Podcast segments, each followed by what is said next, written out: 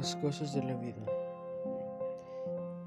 Por así decirlo, este podcast solo me nació.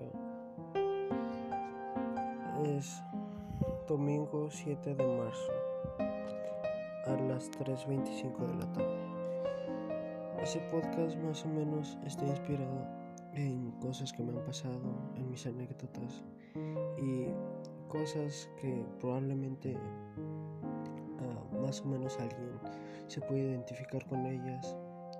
Y pues si quieren agregar algo o decirme algo, les dejo mis redes sociales y para que, vaya, por así decirlo, todos tengamos una comunidad muy bonita, alegre, pero sobre todo con cariño, de corazón.